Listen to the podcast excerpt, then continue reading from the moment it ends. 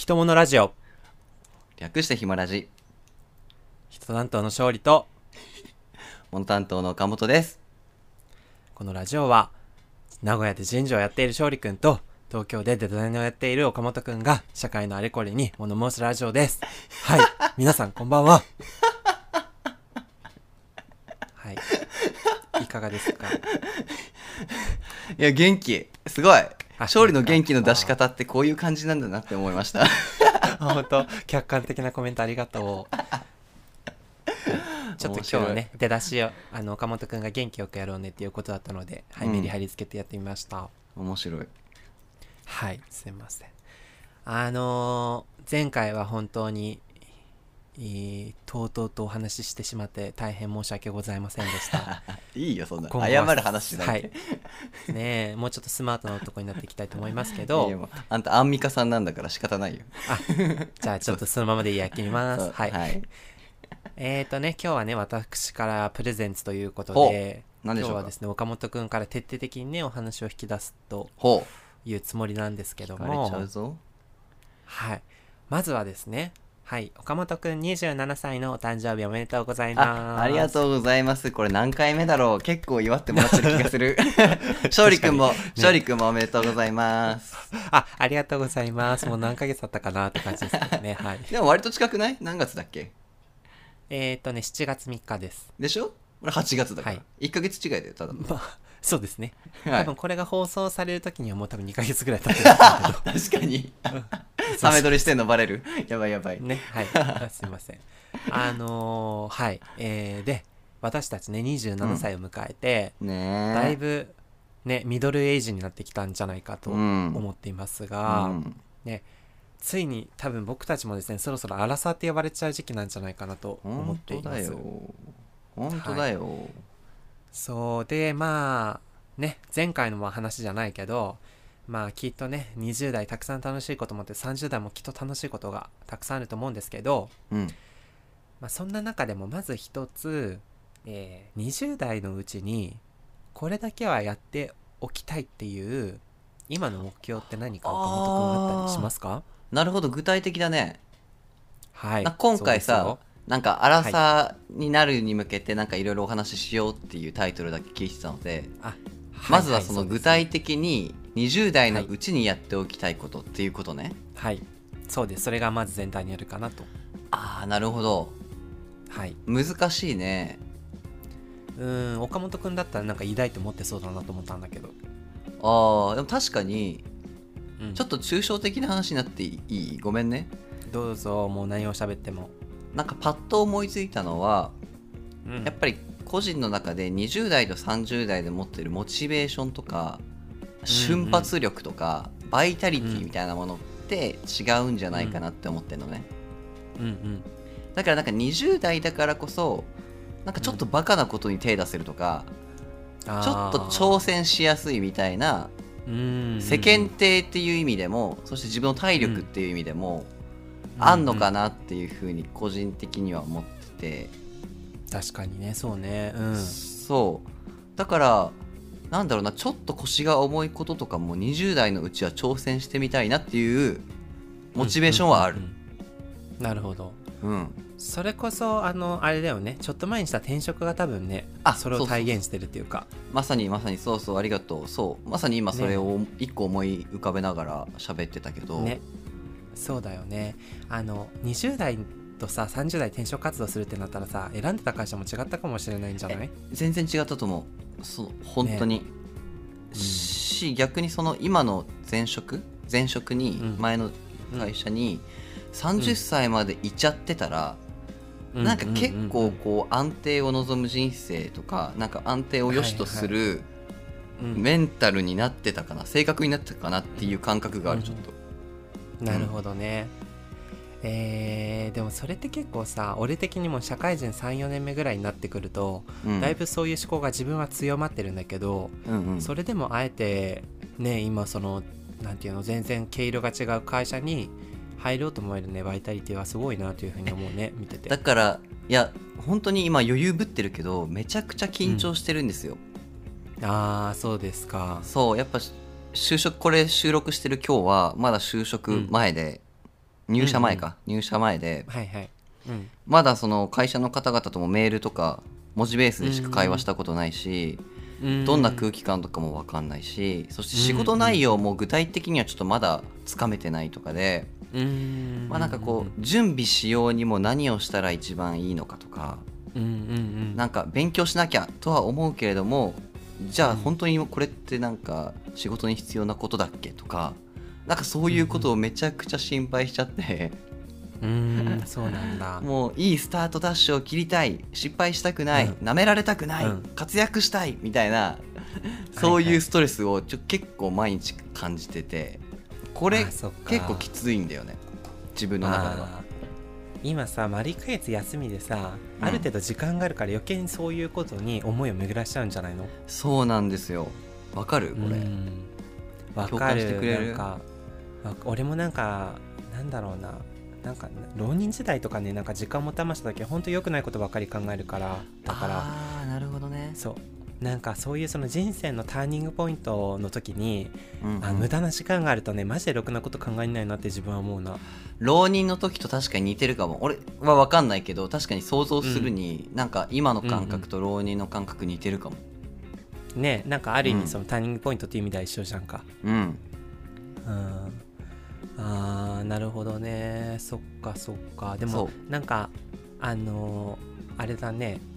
そのそういう風にその思えてるのってさ次の会社に入ることへの希望とか期待っていうのがあるからこそ感じることだと思うからさ、はいそうはいいうところもなんかちゃんとその絶対にやってやるぞっていう気持ちを持って入社に臨んでるっていうのはね、それもまたすごい姿勢だなっていうふうに客観的に見てて思う、ね、ありがとうございます本当にそうはい人事の方に言っていただけると勇気が出ます。そうね。ちょっとうちもよかったらねあのご検討いただければ。ご検討いただいてそうですね。ええ。はい。ああわかりました。じゃあまあ確かにその仕事っていうかねそういう面がまず一つか。なんか他に20代のうちに挑戦しておきたいことって勝利ある？なんか逆に。えー、ちょっと待って。スマートに喋るね。えっとね。えー、なんだろう20代のうちにやっておきたいこと。今のね岡本くんの話を聞いて結構ちょっとストンとしたところがあってうん自分は今4年目だけど結構もう安定志向が強くなっちゃってうん。うんもう結構もう今から失敗したくないって思ってるところが強いのよ、あうん、でもさよくよくヒロヤの話を聞いて思ったら30代だと今以上にその気持ちが強くなるなってことを考えるとあそうだよ。じゃあそういつなんかそのさ踏ん張って挑戦するのってなったらさめちゃめちゃ今じゃんって思って。うんうん。えー、だからなんかその今ぶっ飛んだこととかも挑戦できるチャンスなのかなって思うとさそうだよ。なんだろうな。なんかね多分ね転職とかもまあいつかはしたいとは思うけどはいはいはい。多分あの居住地とかなんかそういう、やむを得ない事情が発生した時のにしかねもう転職しないような気がしていて。うんうんいやいいと思いますよ。うん。そうその転職っていうのもさあのすごく自分を伸ばす選択肢の一つだと思うんだけどうん。自分はずっとそこを強く思ってたんだけど今いて考えるとなんか結局新卒の時に入った会社ってずっとこうノウハウ蓄積してるからさ、うん。まあ、ある意味ずっと居続けることでどんどんその会社の中に詳しくなったりノウハウが培われるなってはい。思っていて、まあそれはさずっとそこに居続けることでねなんていうかずっと蓄積していけるものじゃんか。はい。もちろんもちろん。そうそう。だからそういうふうに考えると同じ会社に続けることも、まあ、決して悪いことではなくて戦略の一つだなって思うようになったりした。それはもちろん。俺もそれはあの一応言っておくと別に転職前としてるわけではなくてまあそれはもううんうん。業種によって全然違うしさ、あなたみたいな素晴らしい会社はさ、それはその中でキャリアアップしていくとかも大事だし、まあなんならキャリアアップしないってけ、決意があってなんかね。うん頑張ってんだったらいいと思うけど。いやーねー。あごめん一個いいですか？もう一個スマートに話す、うん。あのそれで思い出したわ。あの20代のうちにしておきたいことっていうかお。ちょうどき昨日ね人事課長から連絡をもらってうん。あのなんかその僕が属してるその人事の人事っていうか、まあ、総務人事のえーっと組織の中でなんか選抜で1年間集中した語学研修を受ける英語力強化生みたいなのあそれ喋ったっけ？なんかわかんない個人的にかな？聞いたよ。うん。あごめんこれね喋ったかもしれないけどそうそうそうそれをえーっとがあるってことでであの声をかけてもらってで、まあ、自分としてもいいチャンスだなと思ってやらせてくださいって言ったのよ。うん。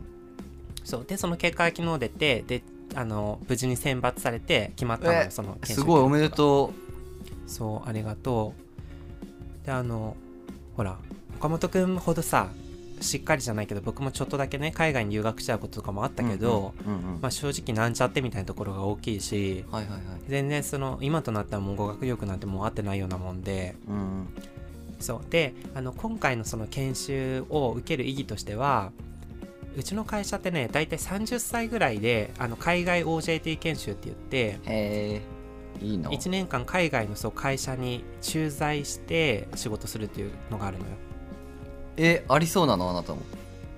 あでなんかあの今回の研修はなんかこうそれを前提に受けるみたいな感じでそう。で毎回その部から1人なんだけど、まあ、毎年行っていてで、まあ、自分も入社した時からチャンスがあればやりたいなというふうに思ってたから今回はその前段としてやらなきゃいけないなというふうに思ってるんだよね。だからあれでしょ？勉強って意味でしょ？あなたがあ挑戦したい。つまり。そうです。ねえマジでさありがとうようやく。マジでさいや違う。勉強はほんとそれ、ほんそれ。なんか本当どういうふうに？だってやっぱ年を重ねていくとやっぱ記憶力もなくなってくると思うし、あみんな言うじゃん。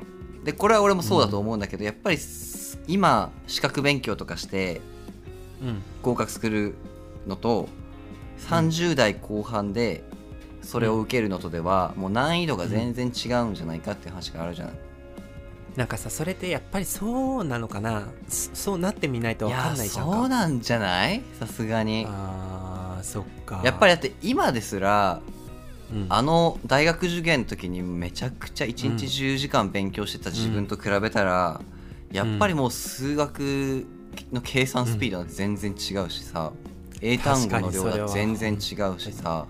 うーん。なんかその辺でもどんどん頭悪くなってんなっていう感覚あるもん。確かに。今もうできないよねあんな勉強の仕で方きない。体力もないし、うんあん時はマジですごかったなと思うけどまあそうじゃなくても脳の作りとかからしてもさそうやって言うから、20代のうちにいろいろインプットしたいなみたいなのは確かに一つあるよね、うん。そうそうそうごめんで結局ねスマートに話すとその一つはあの英語の勉強をしっかりやっておきたいっていうのが一つあるんだけどかる。そうあのさっき岡本君が言ってくれたみたいにやっぱりさ若いうちにたくさん勉強していた方がいいって思うのもあるけどなんか自分はさ大学出てから社会人になって年々あの勉強したいなっていうこう気持ちが強まってるっていうのがあってそういうタイプの人いるよね。うんうん。そう。結構そのさ30代40代ってなってさ資格取ろうとしたりする人とかもいるじゃんか。うん。そういうなんかモチベーションとかやる気っていう意味ではなんか年取ってからの方がさ案外出てきたりするもんなのかなと思ったりしますね。ああ逆に。まあ、うん、それは自分としても思う、それはあるかも。なんか年取った方が必要じゃないけれども、何か自分の人生を豊かにしたいっていう願望のために、なんかそういう挑戦とかハードルとか課題はい。を自分で作っていくっていう大人は多いよね、あそうそうそう。それはね大学時代とかには自分はなかったなって思って。えーあそうなんだ。うんあんまりね今と比べれば。へうん。ーでも上昇じ志向は年々強くなってる気がする。自分もうん。なんかそんな20代だからバーとか言ってる割には正直こううん。自分のモットーとして、もうんうんうほんと死ぬ直前まで向上心持ってたいなっていうのは思ってんのよ。うんうんだから多分何らかし何かしら挑戦とか仕事なのか、はい趣味なのかわかんないけど、何かしらやってるじいちゃんだろうなとは思うんだけど、う んなるほどね。とはいえ、でじゃあ、うん。はいはい。20代じゃないとできないことってあるよねっていうなるほどね。ちょっとあのあれだね。だいぶそのなんか抽象的な話になっちゃったけど、うん。まあ、話を戻して、えーその岡本君はねずっと向上心を持っていろんなことをやり続けたいっていうことなんですけどうん。とりあえずその20代のうちはバイタリティを持ってあのやれることをやりたいっていう話はい。聞きたんですやがはい、あのそうしてまずじゃあ30歳になりましたっていうタイミングがあるじゃないですか。ああはいはい。でそこで自分はどんな風な30歳になってたいなって思うことはありますか？あでもこれは今日このタイトルというかこういう話をするよって聞いた時に絶対に言いたいことがあったんだけど、おどうぞ、これ共感してくれる人いるかな？あの俺はうん。もう男として、はい。あ男としてとか今自分今気持ち悪いと思っちゃった。今。すげすげえ。今自己嫌悪ジェンダージェンダー。大丈夫ね、うん。気持ち悪いと思っちゃった。でもいいや。自分のはい男として。自分の好きな男性とか男性像とかさ。憧れる男性像とか、うん。なんかちょっとまあ別にこれちょっと視野の狭い発言だなと分かりつつも言うんだけどうんうん。やっぱり30代の前半がはい。一番人間として脂乗ってんなって思ってんの、はいはいはい。男よくありますよね男性その話。うん。お思いません？いや思う。っていうかあ自分としてあんまり時間ないけどすごいよく言われるなって思うその話。あーあ実感はないんだ。俺はもう実感がある。もう完全に。あー。だってさ今の自分がその一番楽しいとかっていう風に思ってるじゃん俺たち。うん。それ以上にもっとその油が乗るってあるのかなってちょっと懐疑的なんだけど俺は。楽しいは楽しいとは別軸なのよ、うん。これはもうなんか油がだから具体的にはどういうもうだから、えーっとね金銭面、あーはあはあはいはいえーっと容姿、よーしおー。うん、住んでるところとか。あ違うね、まあ、社会的立ち位置とか。はあはあは人間関はいはいはい係とか、ああ そういういろんな要素がなんか一番楽しいんだろうなって思ってるのね、自分は。そうか。うん。うん。っていうのをん前提になんだけど前提に、うん。まあ、そのさ最高潮をどこまで高められるかっていう今のこの助走期間ね。なるほど。どこまで準備できるだろうかということを今のうちにやりたいっていうのはずっと思ってる。わすごい人生構想。すごいね3年ねその3年っていうかもうここから考えても3年助走してうん。30歳をのあの走り高跳びをこうやろうとしてるのね。そう。です。ああいやちょっといいね。生きるの楽しい。絶対自殺しないだろうなって思った今の話聞いて、うん確かに。実際に絶対自殺しないかもしれない俺は。そうね。何があるか分かんないけどね。何かあったら助けて。うん、いやもちろんあの俺がね クッションになりに行きますけど。なんかあーなるほど。じゃあでえでもさ、うん。なんかじゃあそういう考えで言うとある意味今がその今で言うとその30歳が一つのゴールみたいな風に考えられるのかな？あの一つの集大成なのかもしれないねなるほど、ね、この若者若者期の一つの集大成は、そこにもしかしたら俺はあるかもしれない。なるほど。えっ、とじゃあ分かった。じゃあとりあえずその30歳で、うん。あの油が乗って、まあ、社会的地、人間関係、まあ、容姿もちょっとイケオジになってくるとかっていうのがあったりすると思うけど、はいはい。その辺でまずね一つこうじゃあ大きいものができたとするじゃんか。はい。じゃあそしたらまあちょっと小刻みだけど、えー40歳ぐらいになった時にまあある程度その役職を持ったりする可能性もあるじゃんか、うんうんうん。課長とかになったりとかね。はい。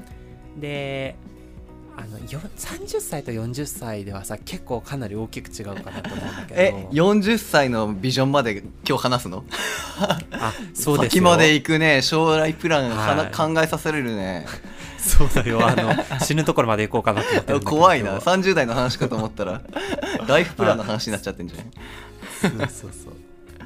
40代？まあいいや4 5 0ぐらい。4うん5 0ぐらいってっていうくくりでもいいけどある意味そのあのうんわかんないけどさちょっとその自分のできることの限界を感じてきたりとかうん。そういうことをし始めたりするような時期かもしれないけどなんかえそのあたりでいやこうどういう自分になってたいかいやとかそれに関してはさマジで想像できんっていうことになっちゃうんだけどじゃない？勝利も多本当そう分じゃん？喋っててそう思ったわ。うん。とは思うけどこの間ね、うん。なんかこのストーリーがあってはい。エピソードがあってはいあのたまに言うけど俺もなんか40代ぐらいの仲いい友達いるんだよねみたいな話ってたまにすうん。うんるじゃん。言ってたね。でこの夏休み期間に、あのうん。お世話になってる方とかにご挨拶しようと思って、まあ、いろんな友達に会ってるんだけど、その中で一人会ったんだよね、うんうん40歳の友達に。はいはい。でその方が言ってたまさにそのなんか年齢の話をしててうん。その方も30歳は本当に楽しくてがむしゃらに突っ走ってきた。うん。で40歳になった途端に一番最初に思ったのは、うん20歳2回目が来たって感じたんだって。へえなんか意外じゃない？あどういう意図なんだろうねそれは。なんかその30代のそのすげえ走突っ走ってきたのを一度終えて俯瞰してみると、なんかいろんなしがらみが落ちて、あ知らないよこれ、うん俺話聞いてるだけで別に俺の話じゃないからね、なんかいろいろ心が楽になって20代の時みたいにへ新しいこと始めてみようみたいなバイタリティがまた湧いてきたんだよねっていう話をしてて。あすすごい40歳だね。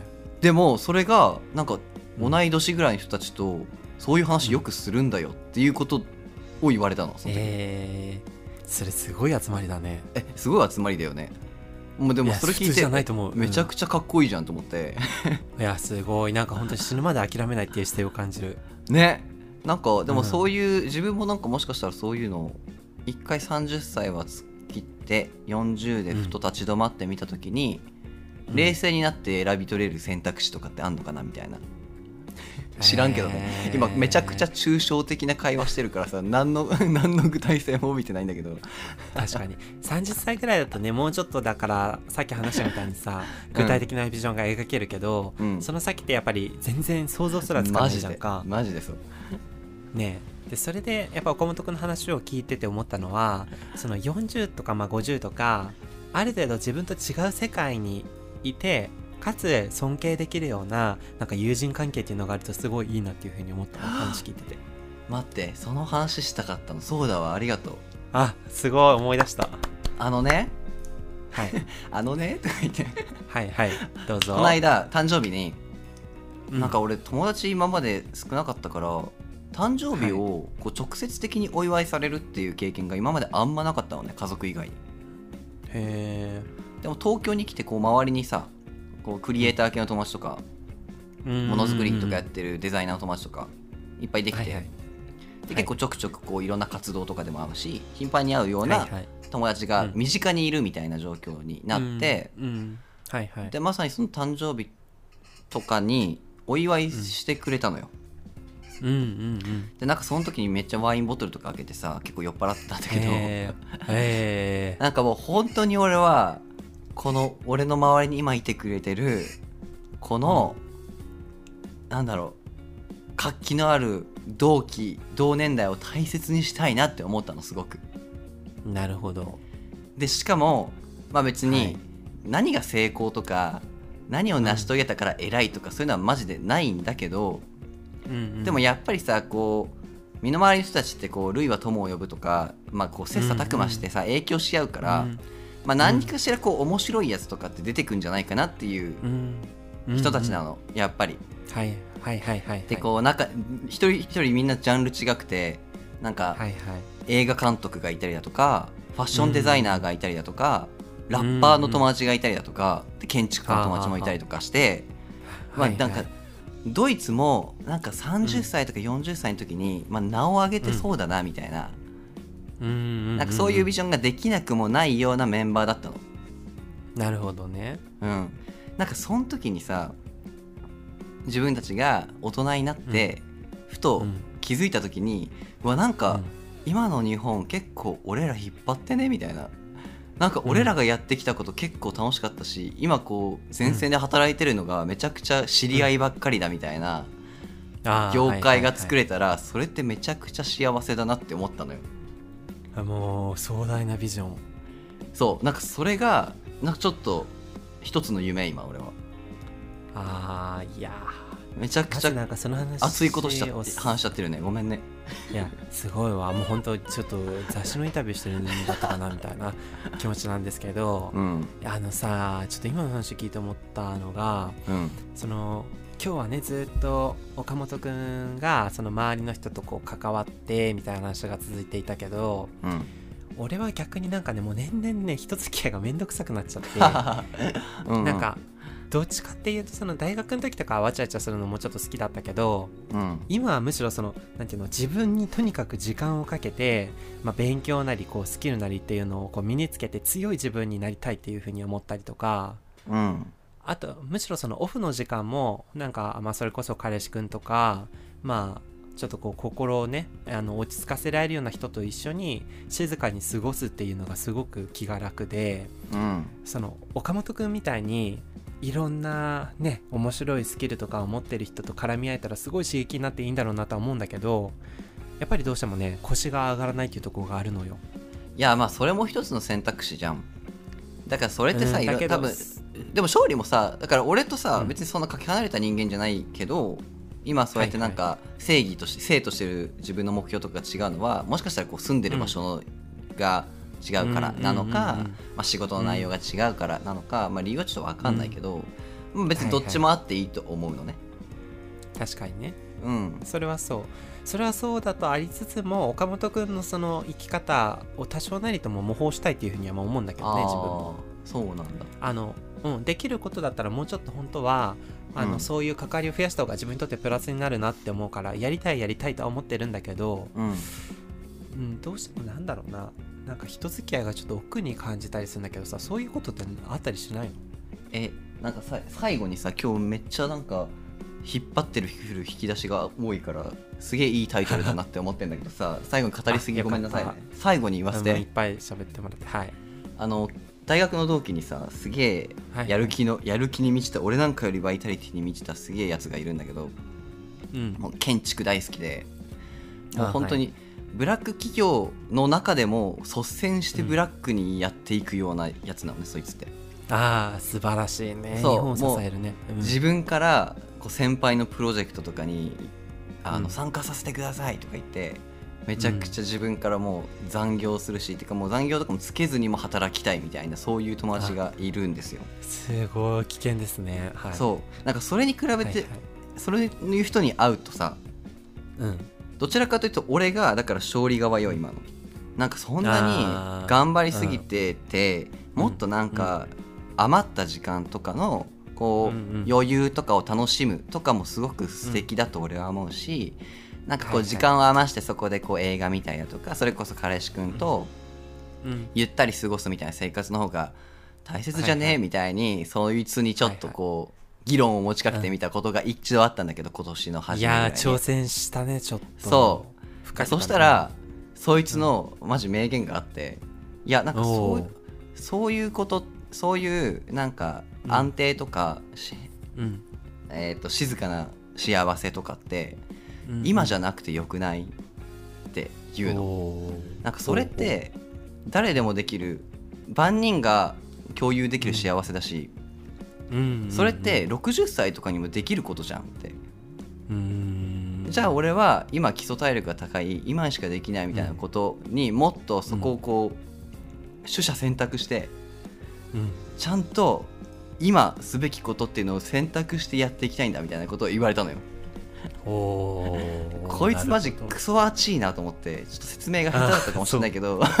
なんはいか俺がやろうとしてたなんかうん。本をゆっくり森の中で読むみたいなやつってうん。確かにうん。今じゃなくてもいいなみたいな。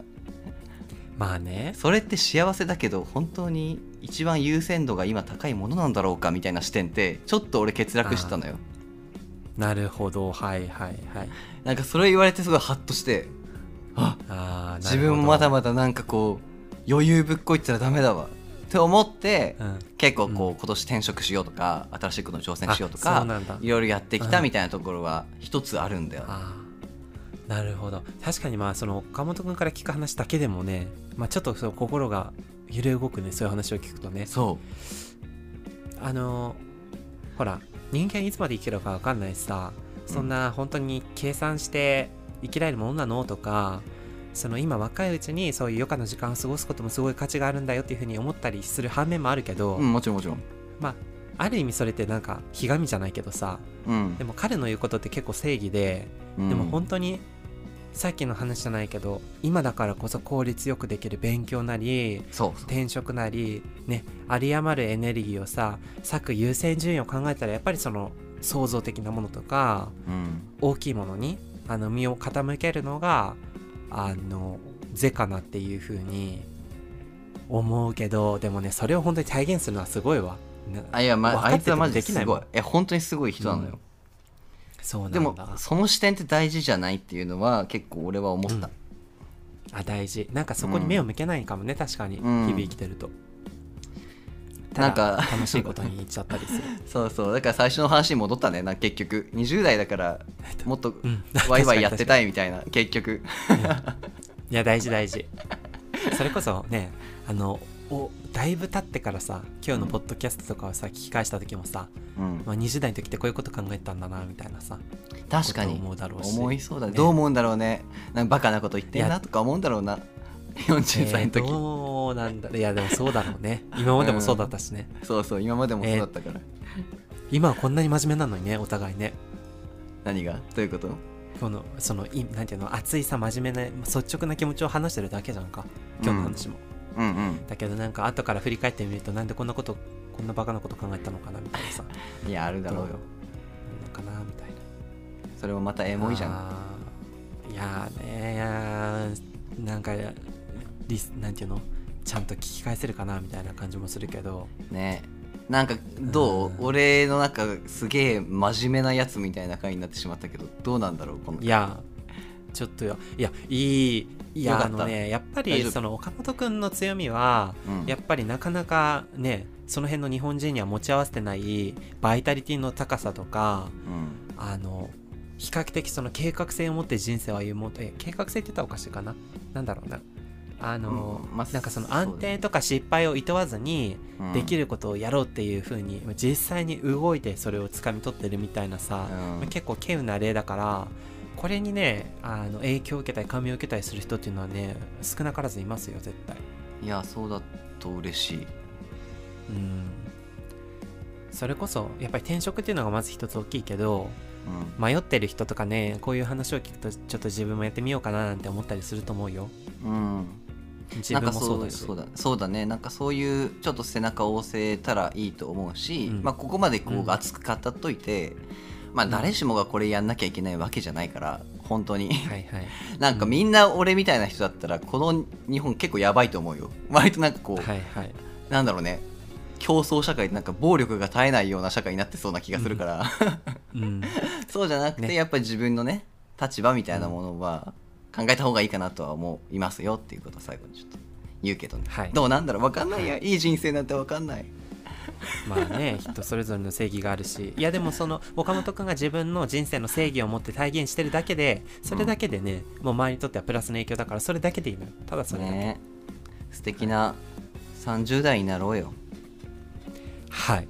なんか熱いね青春だね じゃあ俺もちょっとね今頑張って勉強してうん。それこそね海外 OJT とかに行ったりできたらそうだよ。なんかね一皮むけるかなと思うんですすごいじゃん。頑張ろう？頑張ろう？一緒に。はい。頑張ります。ちょっと刺激をもらいました。はい。ひもラジ。はい。ではということとでですね。はい。はい。あのいろんないいお話を聞けたんですけれどもちょっとここでですねあの岡本くんから面白い話があるというふうに聞いてるんですけれどもよろしいでしょうか？はい。それではいきます。はい、どうぞ。岡本のおすすめモノショーモノコーナーパチパチパチパチパチ、大事なところで。1回目から噛むんかいタラタッタンタンタンタン。タラタッタンタンタンタン。タごまかさないごまかさないのね。ト 何何？意外とシンプルがあのタイトルがシンプルだったね。そう。全然すいません。タイトル考えてからまた出直しておきます、はい。でもね、はい。今日はモノ担当としてちゃんと仕事をしなきゃいけないので、もう手短にねおすすめな最近買ってよかった有益な情報あのものをね紹介したいと思います。いいですね。はい。で今回私が紹介したいのはズバリ。はい。はい。バックインバックですバックインバック。はいはい。知ってますか？勝利君バックインバック。えバックインバックの世界もさ広いと思うけどうん。えあのなんていうの？その普段持ち歩くようななんというかショルダーバッグじゃないけどはい。トートバッグとかに、はい。あの入れるなんか小さい小物をまとめるバッグっていう認識で合ってる？まさにです。なんか、はいはいはい。大人になってくるとリュックサックじゃ物足りない時ってありません？いえ何持つのじゃやでトートバッグっていうものを最近結構よく持ち歩くようになったんですよ僕。ああーそのリュックじゃちょっと面白みがないからトートで可愛くしようかなってこと、そう。でもうんトートバッグって本当に小物を分けるポケットとか少なくて。確かに。なんか結構物が多い人なので本を入れて財布を入れて携帯入れて充電器入れてってやったらもうぐっちゃぐちゃになるじゃないですか。あー。あーそうなんだ。はいはい。そう。で俺は先月ぐらいに初めてのバックインバッグってものを買って めちゃくちゃ感動したので、あの紹介したいんですけどというか使ってる人もうすでにいるから、な何をそんな偉そうに喋ってんだよって思われるかもしれないんですけどもう本当にシンプル、はいはいででも買ったのはね、500円ぐらいのねめちゃくちゃ安いやつで、はいはい。あのダイソーのうん。ちょっとお高いバージョンのスタンダードプロダクツっていうお店知ってます、あなんかねあのさすごいごく限られた店舗にあるよね。なんか見たことあるよ。なんか300円均一とか無印良品みたいなのにこう競争しようとして作られたブランドなんですけどそこに売られてるね500円くらいのシンプルな黒いねあのうん本当になんかポーチぐらいの大きさのバックインバッグが売ってて僕はそれを買いました。うんですごく良くはいはい。てもう強度もいいしうん質もいいしポケットがねなんかそれだけで1234567そう8個パポケットあんのよへえなんかそれを入れるだけでもう本当にリュックから物を取り出す時のロス時間がなくなったし、もう500円でこの時間をね作れるとかこうストレスがなくなるなら、これはめちゃくちゃおすすめだなと思ったので今回はバックインバッグをおすすめさせていただきました。えーいかがでしょうか？それってさポーチとは違うの？あのねやっぱりこれだけで持ち歩くことはできないんだよねあーなるほどね。してあれかポーチだとそのなんていうの？入れるところが一つだけどそのバックインバッグだとそのいろんなそのポケットなり小口があるからそう。それだけで分けられるのかいろいろと。そうなんですしかもその小口が閉められないようになってもう開いてんですよ。だからもうほんと差し込むだけみたいな。あでもう上から手突っ込んあーでスッて取り出せるみたいな。もう本当にこうあー。へー。バッグの中に仕切りができたみたいなそういう作りになってるから。へえめちゃくちゃおすすめ。なるほどねえー、そ岡本君の物紹介のさ何がいてさ毎回すごい実用的で手が届くアイテムを紹介してくれてるのがいいよね。そう俺高いもの買わないから。大体いい。3000円以下ぐらい。いやいいよ。しかもなんかそれをさちゃんとその愛着持って解説できるぐらいのうん。あのなんか能力っていうかさあのそうやって愛着を持って物を使ってるっていうのがねちょっといいね。響きえありがとうありがとうございます嬉しい。うん。今後ともちょっとやってねね有意義な情報をお届けできるように頑張っていきます、うん、ちょっとこの小ネタはね好評いただくと思うので、はい。あのまたぜひよければあの私があの何？あのポッドキャストのあのうん。紹介文書いて投稿しておくので、うん。そこに上書きする形とかでねあの今回の商品の URL とかがあればぜひ紹介してください。じゃあ僕の方で載せておきます。はい。はいはい岡本くんのおとっておき物紹介コーナーでした。ありがとうございました。はい。はい。ということでね今後はあの忘れなければ、うん。あの各週ごとにあのそれぞれね、えーお互いのコーナーを持っていきますのでうん。ぜひですね根強いえーひもラジファンはそれを楽しみに聞いていただけると嬉しいなと思います、はいはいではですねあの意義がなければ私の方で締めてよろしいでしょうか？はいお願いします。ひもラジ。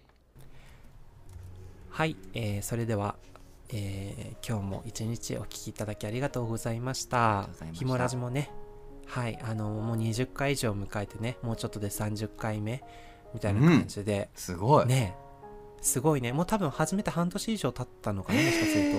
早っ。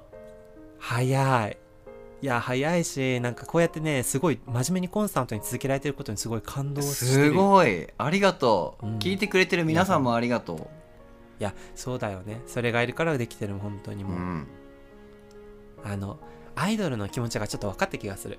あのファンの皆さんのおかげですって言うじゃん。言うね言うね。そうそうそう。あれはお飾りじゃなくて本当にあある程度本気で言ってるんだなってね感じる。うんわかるわかる。うん本当にそうですよ、そうそう。ねだから本当にね嘘じゃないんですよ。本当にだってねこれ聞いてもらってる人がゼロだったら創作する意味ないし。そうそうそう。ね。そうそうそう。なんかあのねこの前のスペースで通勤の時間に聞いてくれてるみたいな方もいましたけど、うん。まあ、そういう方も結構多いんじゃないかと思うので、まあ、これからもね旅のお供にぜひお願いいたしますということで。はい、今日は終了したいと思いますはいそれでは、えー皆さんありがとうございました。また来週もお会いしましょう。失礼します。バイバイ。バイバーイ